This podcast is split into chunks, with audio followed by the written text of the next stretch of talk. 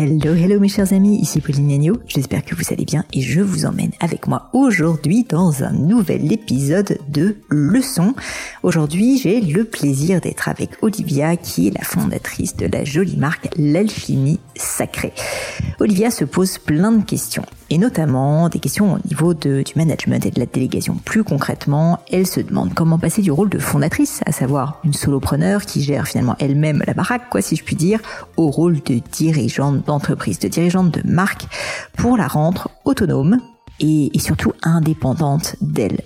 Une question qui, je sais, euh, est très importante pour beaucoup d'entre vous, que vous posez également, et donc j'ai eu beaucoup de plaisir d'en parler avec Olivia. Mais je ne vous en dis pas plus et laisse place à cette nouvelle leçon. Salut Olivia Hello Pauline Écoute, je suis enchantée d'être avec toi. Comme euh, comme on disait en off juste avant, bah, je te remercie d'être une fidèle auditrice du podcast et puis aussi euh, cliente des formations. Ça me fait très plaisir. Euh, et donc j'ai hâte d'en savoir plus sur toi, Olivia. Est-ce que tu peux commencer, s'il te plaît, par me dire bah, donc qui tu es, de présenter, et puis ensuite me dire qu'est-ce qui t'amène ici? Oui, avec grand plaisir. Merci de m'accueillir. Donc je m'appelle Olivia Sotero. Je suis la fondatrice de deux marques euh, d'entreprises en ligne, donc l'alchimie sacrée et l'astrologie alchimique. Et aujourd'hui, j'ai envie de passer plutôt de la posture de fondatrice de ces marques à dirigeante de ces marques.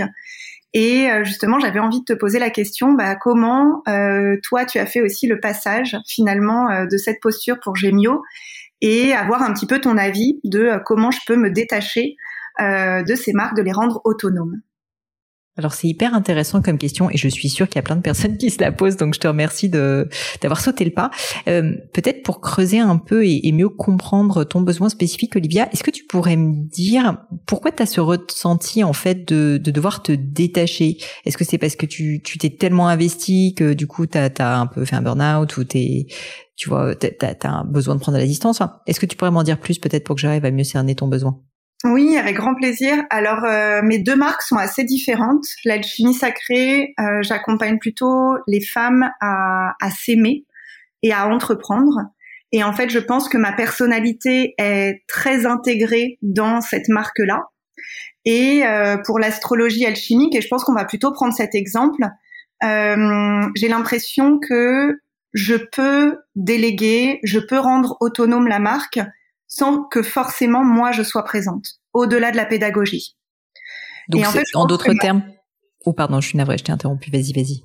Et je pense que ma problématique, c'est plutôt, bah, il y a une marque où ma personnalité est très présente et que à aujourd'hui, je me dis, bah, c'est pas, pas forcément possible de la déployer sans que moi je sois autant présente. Et euh, l'autre marque, bah, vu que ma personnalité est moins présente, bah, peut-être que euh, ça va être plus simple. Hmm, je comprends. Donc en fait, en d'autres termes, si je paraphrase, mais tu me dis si j'ai si, si j'ai bien compris, c'est que tu veux donner de l'ampleur finalement à cette deuxième activité euh, et tu te rends compte que comme tu n'as pas forcément euh, besoin d'être euh, euh, identifié à cette marque, en fait, tu seras pas le goulet d'étranglement parce qu'en fait, bah, tu peux tout à fait avoir d'autres personnes qui, si même si tu diriges l'entreprise, gèrent dans le détail à ta place. Et donc concrètement, tu veux, comme on le dit dans le jargon, un peu startup scaler ton entreprise pour ne plus bah, ne plus en fait avoir à, tout micromanager, micro-diriger et être impliqué sur tout. C'est un peu ça? Oui, complètement. Euh, L'année dernière, c'est ce que j'ai essayé de faire avec ma première entreprise, donc l'alchimie sacrée. Et en fait, je me suis rendu compte que euh, le fait que ma personnalité soit très présente, le côté spontané, c'était plus difficile aussi pour euh, déléguer auprès de, bah, de, mon équipe. Et que pour l'astrologie, bah, justement, c'était euh, c'était peut-être plus simple pour moi. Et que finalement, j'allais peut-être commencer par euh, bah, agrandir l'astrologie alchimique et après bah, voir euh, comment je peux euh, ouais comment je peux peut-être transférer des méthodes à mon autre entreprise hyper intéressant. Alors je vais te faire une métaphore un peu à la enfin un peu un peu pourrie, mais en même temps je les aime bien ce genre de métaphore et je te préviens tout de suite que j'en parle beaucoup de cette métaphore dans ma formation sur le management, mais je pense que c'est un peu le sujet. Le sujet, c'est quoi? C'est comment faire en sorte que ton entre, en fait, tu continues à contrôler ton entreprise parce que finalement, c'est toi qui sais ce qui marche et c'est toi qui as cette vision, mais sans que tu aies pour autant à faire chaque tâche toi-même.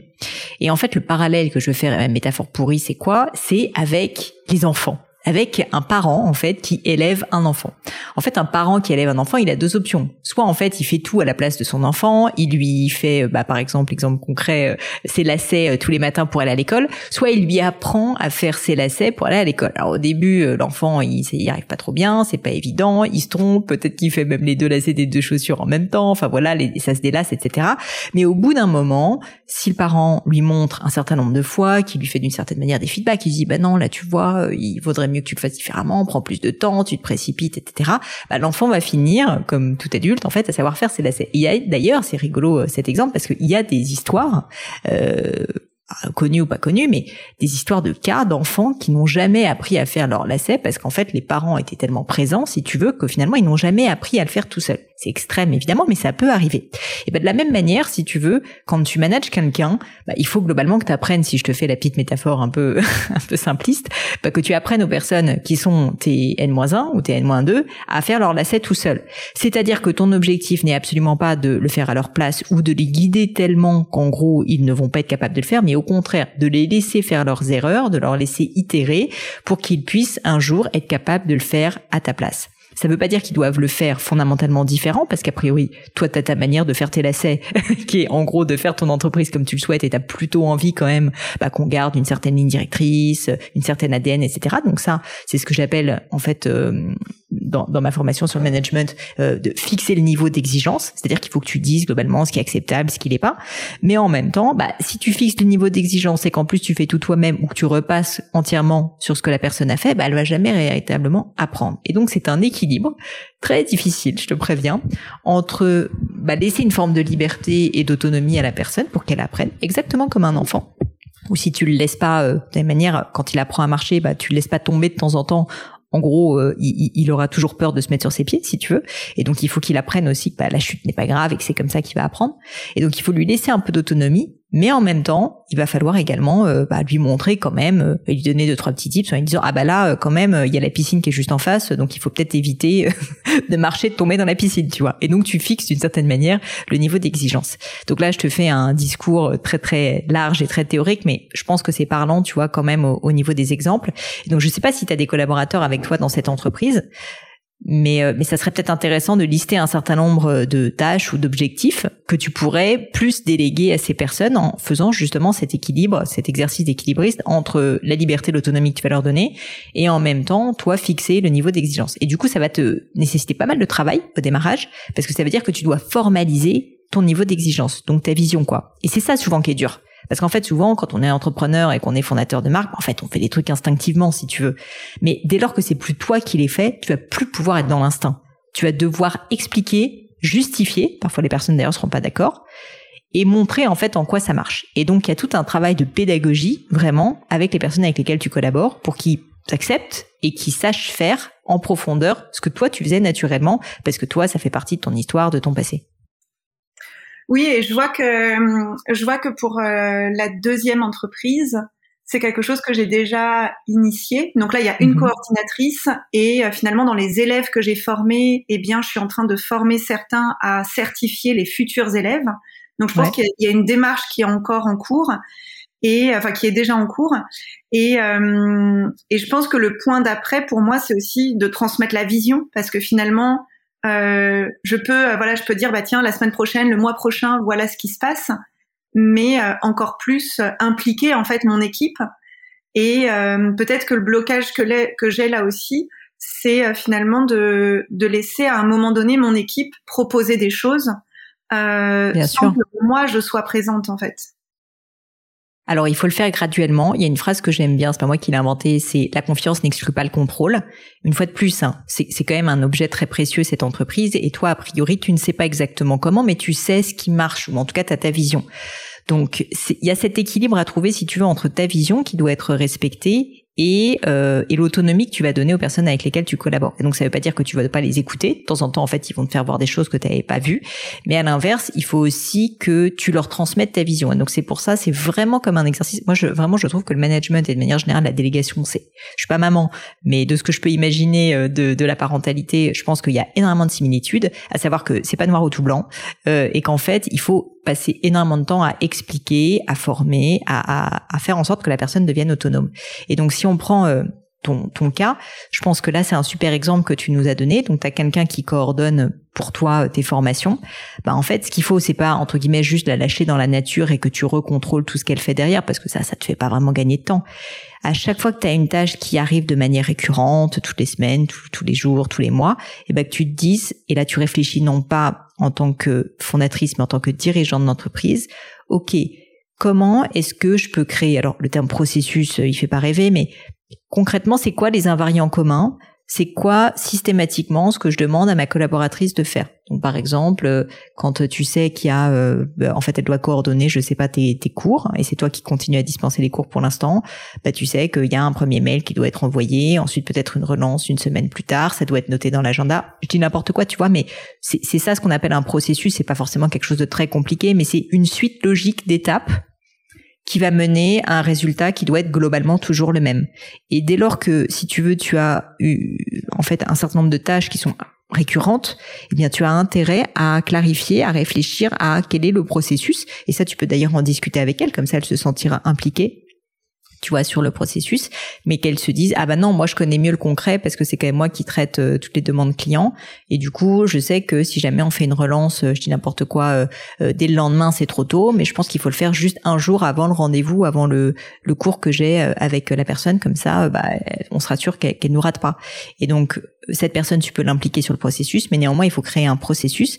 Parce que la difficulté, si jamais tu crées pas un processus un peu clair hein, et qui, qui, peut évoluer avec le temps, mais en fonction de, de ton entreprise et de comment elle évolue elle-même, mais c'est que du coup, en fait, cette personne va devoir réinventer la roue à chaque fois s'il n'y a pas de processus. Et du coup, toi, tu vas devoir vérifier ou corriger à chaque fois.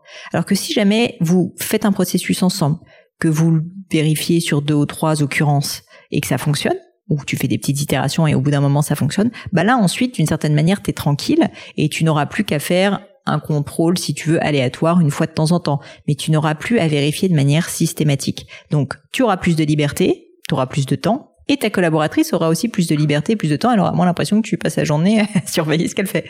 Et donc, si tu veux, c'est un peu ça le, l'essence même du management. C'est pas de laisser les gens dans la nature. On, confond souvent euh, management et un peu abandon de tâches en disant ah ben non mais il va gérer pour moi. Non, c'est pas ça en fait d'être dirigeant d'entreprise. Être dirigeant d'entreprise, c'est savoir fixer le niveau d'exigence, fixer en fait le, le, processus ou en tout cas dans le dialogue avec son collaborateur, contrôler dans le temps qui fonctionne bien et une fois que c'est fait, bah laisser la personne l'implémenter et contrôler de temps en temps. Mais du coup, si tu veux, c'est, euh, je te prends une autre image, c'est un peu, et ça aussi j'en parle dans ma formation sur le management, c'est un peu comme si tu apprenais à ton enfant à nager, donc je reprends encore mes petites métaphores au niveau de la famille, euh, bah ton enfant, au début, euh, tu vas pas le jeter dans l'eau en lui disant merci, tu te démerdes. Ça, ça serait un peu le management par abandon. Ça fonctionne pas, il va couler, il sait même pas comment faire.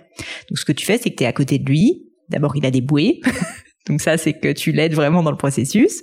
Tu corriges ses fautes orthographes, si n'importe quoi. Ensuite, euh, bah, tu commences à lui apprendre, tu vois, à faire de la brasse, par exemple.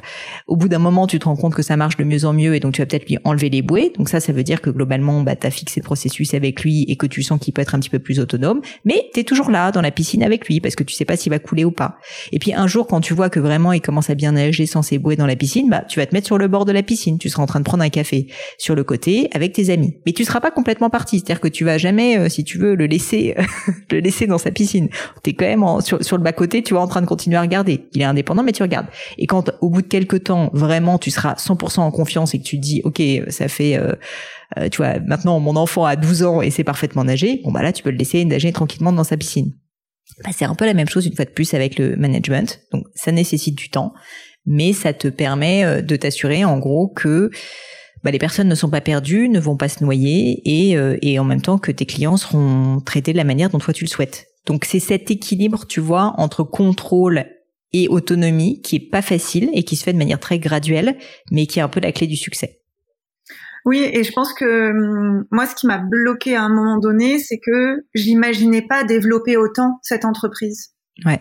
Je pensais que ça allait, euh, bah voilà, que j'allais le faire, peut-être quelqu'un qui allait m'accompagner mais là aussi le fait de voir beaucoup plus grand parce que euh, voilà j'ai des ambitions pour euh, bah, pour cette école eh bien euh, ça m'a demandé à me dire bah en fait là il y a plein de choses que je pourrais plus faire et finalement de tester aussi bah, par exemple avec les avec les facilitatrices celles qui vont s'occuper de la certification de commencer dès maintenant en fait de pas attendre qu'on ait 50 élèves pour justement bah, les mettre dans le bain mais voilà y aller progressivement Et peut-être la question que j'avais, ça serait aussi plus au niveau des offres, parce que c'est vrai qu'à aujourd'hui, c'est moi qui va, euh, enfin, qui décide des offres qu'on fait. Et euh, je me dis, bah voilà, comment est-ce que ça pourrait être possible que après, potentiellement, bah, les prochains ateliers, ça soit bah, une de mes collaboratrices qui va me le proposer, et potentiellement bah, une de mes futures élèves qui va euh, bah, donner l'atelier. Donc en fait, moi, je, je me, bon, c'est vrai que j'aime bien ce mot-là, détaché, mais euh, j'ai l'impression que c'est un peu utopique de, de me dire que ça va être possible. Alors qu'en fait, en le disant là, c'est ça a l'air simple.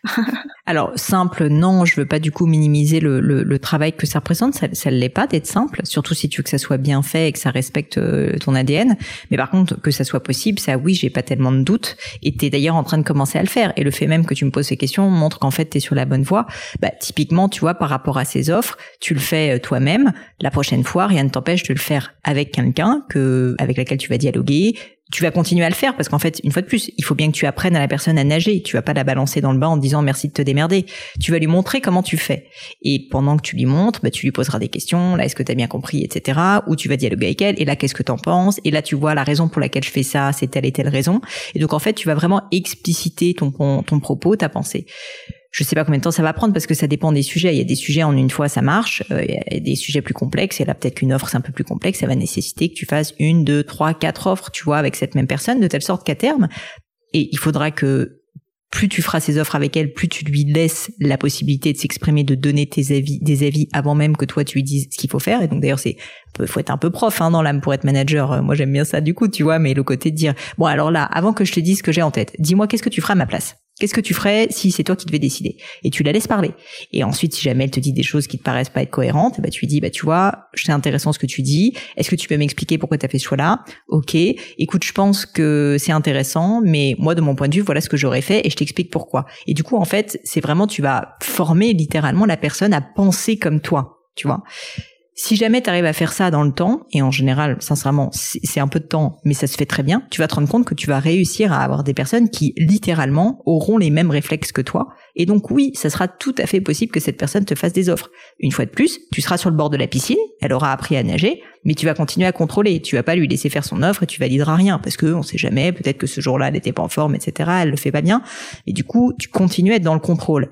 Mais c'est un contrôle qui est beaucoup plus diffus si tu veux et éloigné. Et comme tu dis, tu seras beaucoup plus détaché parce que tu seras plus toi en train de nager dans le bain concrètement, si je prends la, je file la métaphore, tu seras en train de boire ton café à côté et probablement en train de gérer d'autres choses. C'est ça le café en fait. Euh, je, donne une image qui peut paraître peut-être un peu euh, en mode tu fais bosser les autres et toi tu fais rien. C'est pas ça. C'est qu'en fait faire le café, ça veut dire que tu seras en train de t'occuper d'autres choses pour ton entreprise et que tu n'auras plus qu'à gérer un contrôle qui sera d'ailleurs de plus en plus éloigné. Bah ça, c'est du management. C'est ni de dire exactement à la personne ce qu'elle doit faire, ni de faire uniquement du contrôle, c'est de former quoi. Vraiment, c'est proche de l'enseignement, c'est proche de quand on apprend à un enfant à, se développer, tu vois. Et du coup, ça prend du temps, comme toutes ces choses, parce que la personne, c'est pas parce que tu lui expliques une fois, bam, ensuite c'est fini. Non, il va falloir lui montrer de manière répétée, la laisser faire ses erreurs, la laisser faire ses propositions, jusqu'à ce que tu sois suffisamment en confiance pour qu'en fait tu puisses lui laisser faire. Oui, et puis parce que j'ai bah, j'ai tellement d'autres tâches à faire de mon côté que, en effet, euh, je pense que si je veux le développer, ça doit passer par là, en fait.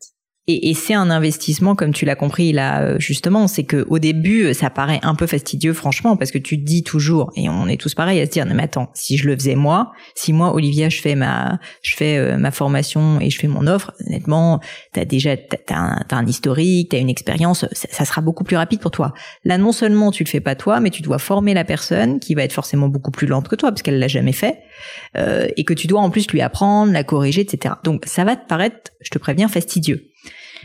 Mais c'est un investissement et comme tout investissement au début, bah, ça prend du temps et ça paraît fastidieux. Mais en fait, si tu as une vision un peu moyen long terme, et eh bah, tu vas te rendre compte qu'en fait, dans le temps, tout ce temps que tu auras perdu d'une certaine manière au démarrage, bah, c'est du temps que tu vas gagner derrière. Parce qu'en fait, quand la personne sera autonome, et ça sera le cas, si tu le fais bien, ça sera le cas, et bah, c'est du temps mais inestimable. Parce qu'ensuite, pendant toute la durée de la vie de ton entreprise, c'est plus toi qui le géreras si vraiment tu fais bien ton travail, non seulement c'est pas toi qui le gérera, mais les prochaines personnes qui devront être formées pour faire des offres, c'est même pas toi qui fera la formation. C'est cette personne que tu auras tellement bien formée et qui saura tellement réfléchir comme toi, qui sera capable de former d'autres personnes. Et c'est là où c'est beau, c'est qu'ensuite ça devient une cascade, tu vois. Oui, bah, et, je pense que c'est vraiment là où j'ai envie d'aller en fait. Je pense que hum, quand je t'avais posé la question aussi il y a, il y a quelques temps, il y a eu tout ce process de dire mais en fait c'est vraiment là où j'ai envie d'aller avec euh, avec cette école d'astrologie et euh, et qu'en plus il y a un potentiel énorme en fait. Et euh, bah là, t'as as raison en fait de te poser, c'est ça la question fondamentale, tu vois, parce qu'en fait il n'y a pas de bien ou de mal. Tu pourrais euh, rester dans un rôle où t'es, bah c'est plus que font les freelances, tu vois, ou, ou des personnes qui veulent être solo entrepreneurs. Et honnêtement, c'est extrêmement bien et je le comprends qu'ils ne veulent pas se détacher. Et il n'y a pas de problème avec ça. Mais si les, deux facteurs qui peuvent faire que tu aies envie de le faire, c'est un, bah, si tu as envie que ton entreprise grossisse plus, à un moment donné, tu ne vas pas avoir le choix. Et c'est ce que je dis dans la formation à la fois sur le management, sur la productivité, c'est que en fait, tu n'as que 24 heures dans une journée. En plus, toi, tu as deux boîtes. Donc, euh, si tu veux qu'elle se développe, tu, vas devoir dépendre d'autres personnes et les former à ton image. Et l'autre, donc ça, c'est si tu faire grossir. Et l'autre facteur qui pourrait militer pour euh, le fait que tu deviennes plus dirigeante et pas juste fondatrice et donc que tu délègues, bah, c'est euh, c'est tout simplement l'envie, l'envie de, de, de, partager avec d'autres personnes, tu vois. Et, c'est assez merveilleux, on le dit pas assez, mais une fois de plus, je veux pas faire de parallèle hasardeux, mais un peu de la même manière que quand euh, je peux imaginer un, un, parent voit son enfant commencer à marcher, courir et hyper bien nager, bah il est hyper fier, il est hyper heureux.